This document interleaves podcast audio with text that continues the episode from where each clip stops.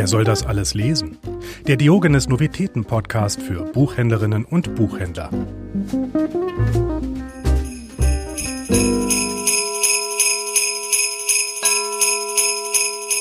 Ein herzerwärmendes und beinahe schon festlich gestimmtes Hallo zur Weihnachtsfolge unseres Novitäten-Podcasts, der heute ganz unter dem Motto steht, wem soll man das alles schenken? Bevor die Kundinnen also in den letzten Tagen vor Weihnachten hoffentlich eh alles aus den Regalen reißen und wegkaufen, was nicht festgenagelt ist, empfehlen sieben unserer VertreterInnen in dieser Sondersendung ganz persönlich und individuell ihre Highlights aus dem Diogenes-Programm. Und dabei lauten die Kategorien einmal nicht für die Schwiegermutter oder den großen Bruder.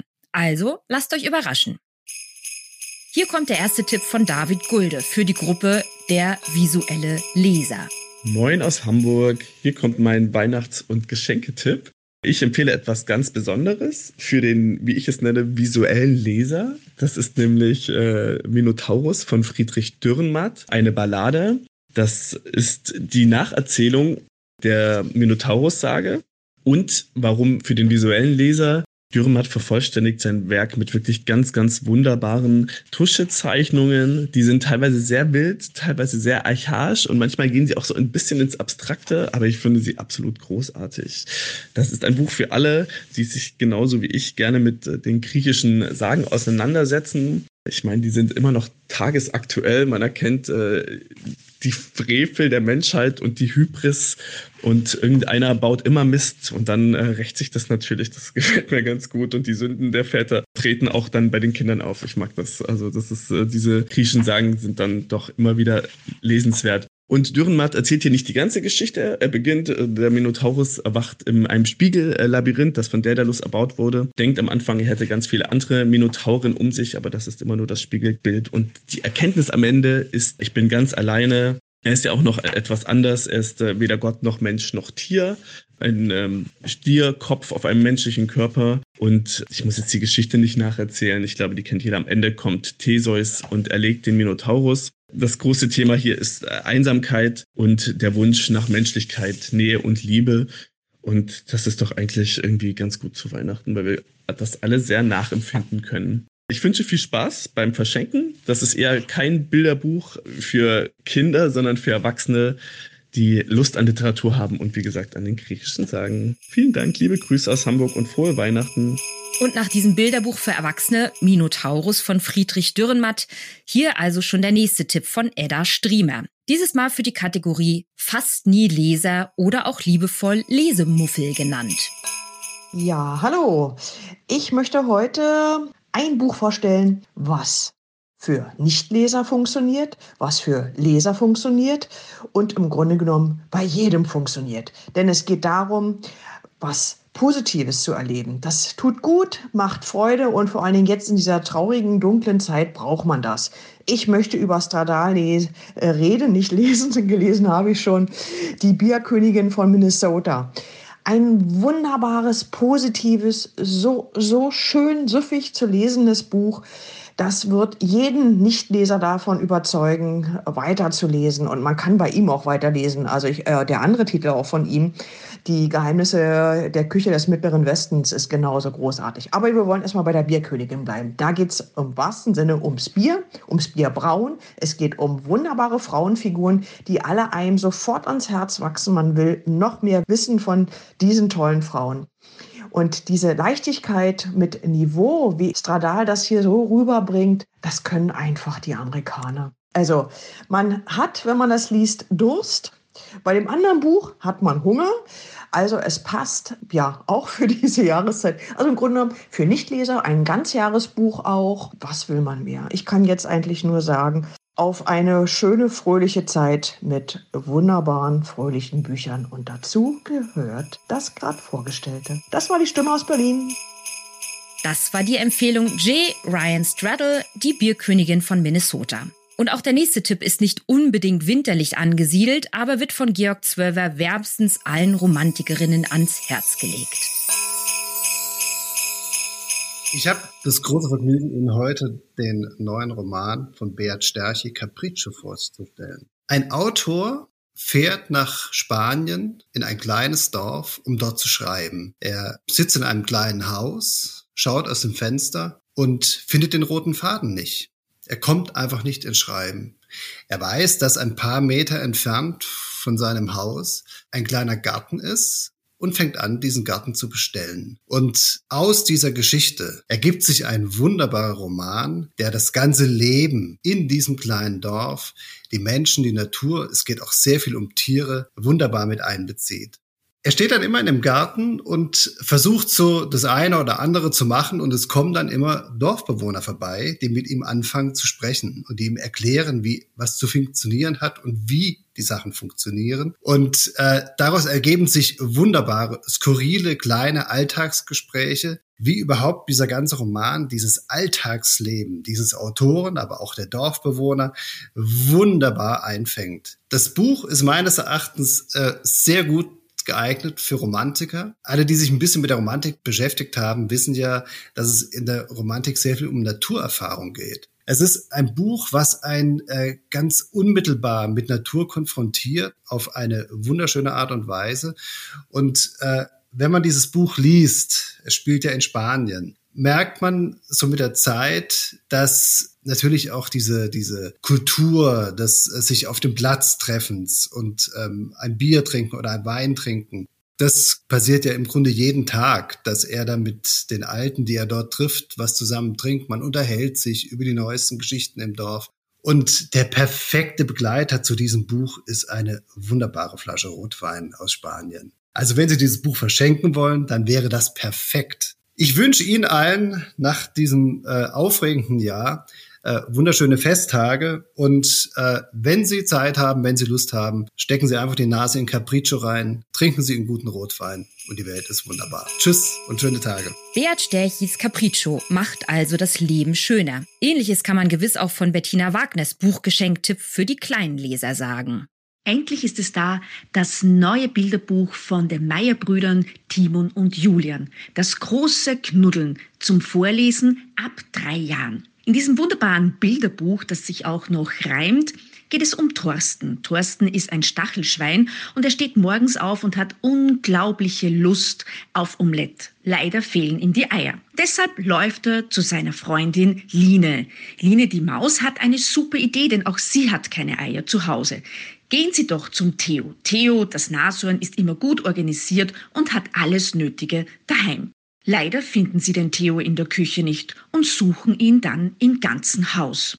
Endlich finden Sie ihn völlig zerknirscht im Kleiderschrank. Hm, was machen Sie da nur? Line hat eine Idee, denn was hilft denn, wenn es einem wirklich schlecht geht? Eine Umarmung. Sie setzt an und kommt aber bald darauf, hm, das klappt nicht, sie ist eigentlich viel zu klein für das Nashorn, da hilft ihre Umarmung nicht. Sie kann aber gerade noch verhindern, dass Thorsten mit dem Borsten auch zu einer Umarmung ansetzt. Nicht auszudenken, was das anrichten würde, der Thorsten mit seinen Stacheln. Daher haben sie eine super Idee. Sie laden mal alle Freunde ein, dass sie es probieren, ihn zu knuddeln. Vielleicht hilft es ja. Ob es wirklich hilft, das findet ihr bei der Lektüre dieses Buches raus. Ich kann nur sagen, es ist zum Vorlesen hervorragend, weil sich alles reimt und es werden die Eltern oder auch die Tanten, aber vor allem auch die Kinder ihren Spaß mit diesem Buch haben. Ich wünsche euch allen eine schöne Adventszeit, ein tolles Weihnachtsfest und viele, viele tolle Bücher unterm Weihnachtsbaum.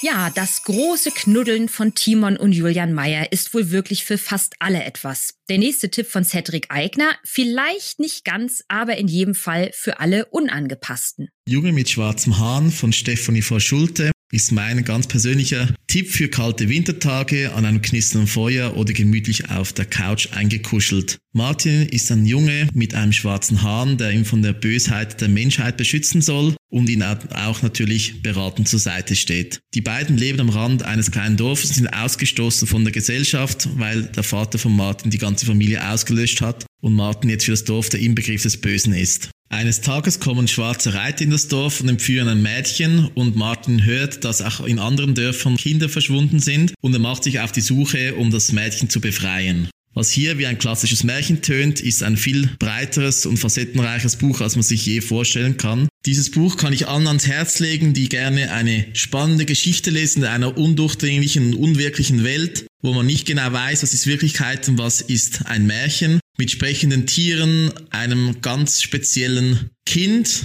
das mehr sieht als andere. Und für alle die, die mal etwas ganz Außergewöhnliches und Unangepasstes lesen möchten, ist Junge mit schwarzen Haaren von Stefanie Verschulte das passende Buch. Das war der Tipp für alle, die das Meer in der Literatur suchen. Stefanie Vorschultes Junge mit schwarzem Hahn.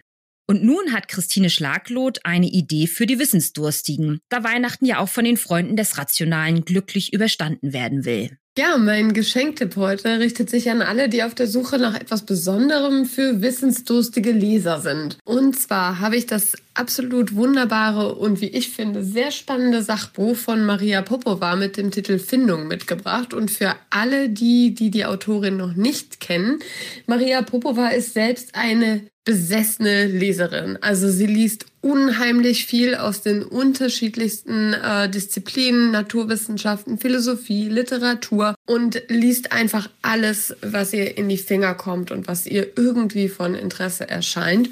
Das heißt, sie hat sich über die Jahre einen unglaublich beeindruckenden Wissensschatz aufgebaut. Ähm, sie ist auch noch gar nicht so alt, ich glaube 1984 geboren. Und an diesem Wissensschatz lässt sie uns teilhaben auf 900 Seiten. Und diese 900 Seiten Seiten sind wirklich ein wilder Ritt durch die Menschheitsgeschichte der letzten vier Jahrhunderte, bei dem sie gekonnt die Lebensläufe, Denkansätze und Theorien von berühmten Persönlichkeiten wie zum Beispiel Johannes Kepler, Marie Curie oder auch Emily Dickinson miteinander verknüpft. Das kann man sich dann so vorstellen wie einen riesigen Wissensteppich, den sie nach ihren eigenen Regeln gewoben hat. Mich hat das auch ein bisschen erinnert an 1913 von Florian Illies, aber sie ähm, spannt natürlich einen viel weiteren geschichtlichen und zeitlichen Bogen. Und das macht sie auf so unnachahmliche und besondere Weise, dass auch geschichtliche Zusammenhänge klar werden, die so vielleicht vorher noch nie gesehen worden sind. Und das hatte für mich fast etwas ganzheitliches. Und besonders gut gefallen hat mir eben, dass sie auch viele Frauen porträtiert, die gerade zu ihren Lebzeiten nicht ausreichend wahrgenommen wurden und die auch irgendwie ihrer Zeit voraus waren. Abgesehen davon ist die Sprache, in der sie das alles tut, absolut umwerfend und man merkt beim Lesen praktisch die Funken, die ihr Verstand und ihre Begeisterung sprühen und man wird gepackt und reingezogen und kann gar nicht anders, als sich mitreißen zu lassen und ähm, da hat man dann schnell mal 900 Seiten weg. Also eigentlich genau das perfekte Geschenk auch für kalte Wintertage, wo man auch nicht so viel rausgehen kann und sich einfach ein paar Stunden auf dem Sofa wünscht. Ja, in diesem Sinne einen schönen Advent allerseits und bis zum nächsten Mal. Und nach dem dicken Wälzer Erfindungen von Maria Popova nun ein schmalerer Tipp von Christopher Gulde für alle, die den nächsten Kick auch gern literarisch suchen. Mein Weihnachtstipp für alle, die beim Lesen den nächsten Kick suchen, sind die Ruchlosen von Philippe Gion. Es geht um Mark und Diana, die zusammen an der französischen Atlantikküste leben. Mark ist der Schwager von Diana und am Anfang weiß man nicht so richtig, was mit ihm los ist. Er hat fast ein, ja, man kann schon fast sagen, ein krankhaftes Bedürfnis, Diana zu beschützen. Natürlich weiß man, dass ihr Ehemann und sein Bruder vor nicht ganz einem Jahr verstorben ist.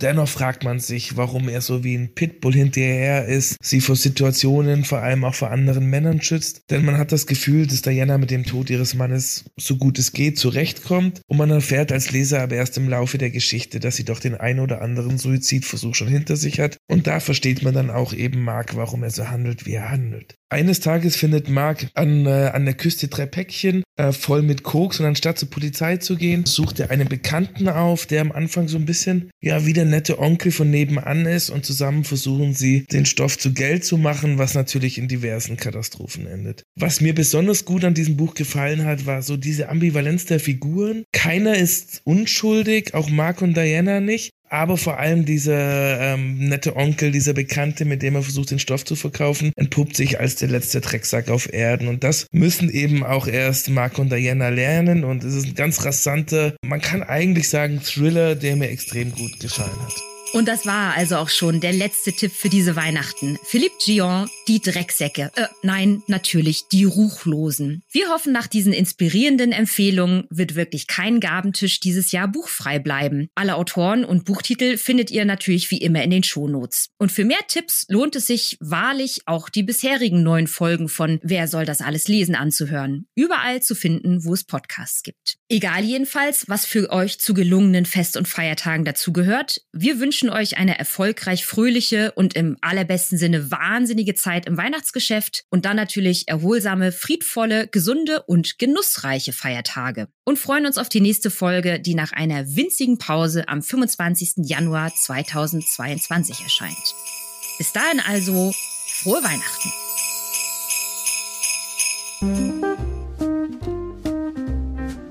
Wer soll das alles lesen? Der Diogenes Novitäten Podcast. Abonniert uns jetzt überall, wo es Podcasts gibt. Für Fragen oder Feedback erreicht ihr uns unter podcast.diogenes.ch.